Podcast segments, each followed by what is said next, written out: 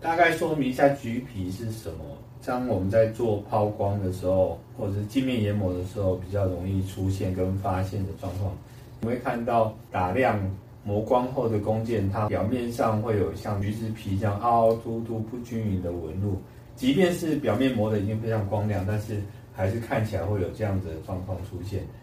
那出现这个问题，基本上的原因就在于研磨的温度太高，造成这个情况。当研磨温度高的时候，会因为热，所以造成热膨胀，然后又当其他的冷空气进入的时候，造成急剧的温差的变化，那进一步造成这个材料它产生凹凸不平的状况出现。那这个就是造成橘皮主要的原因。那为什么会有这么高的研磨热出现，以及怎么解决呢？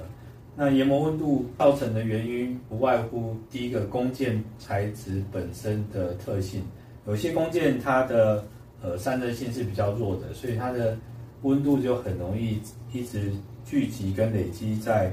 研磨点上，这也是造成它呃容易出现这个问题的主要原因。那另外研磨材料的特性以及性能。比如说研磨材料的研磨能力是比较好的，我的研磨阻力低，那我自然产生的研磨热能就低。另外，有些研磨材料它散热性比较好，自然它这样出现这种呃温度过高的情况几率也比较低。那当然，另外还有一些像进气量，就是我设定的压力等等。不过这些都是跟研磨材料还有希望达到的条件有关系。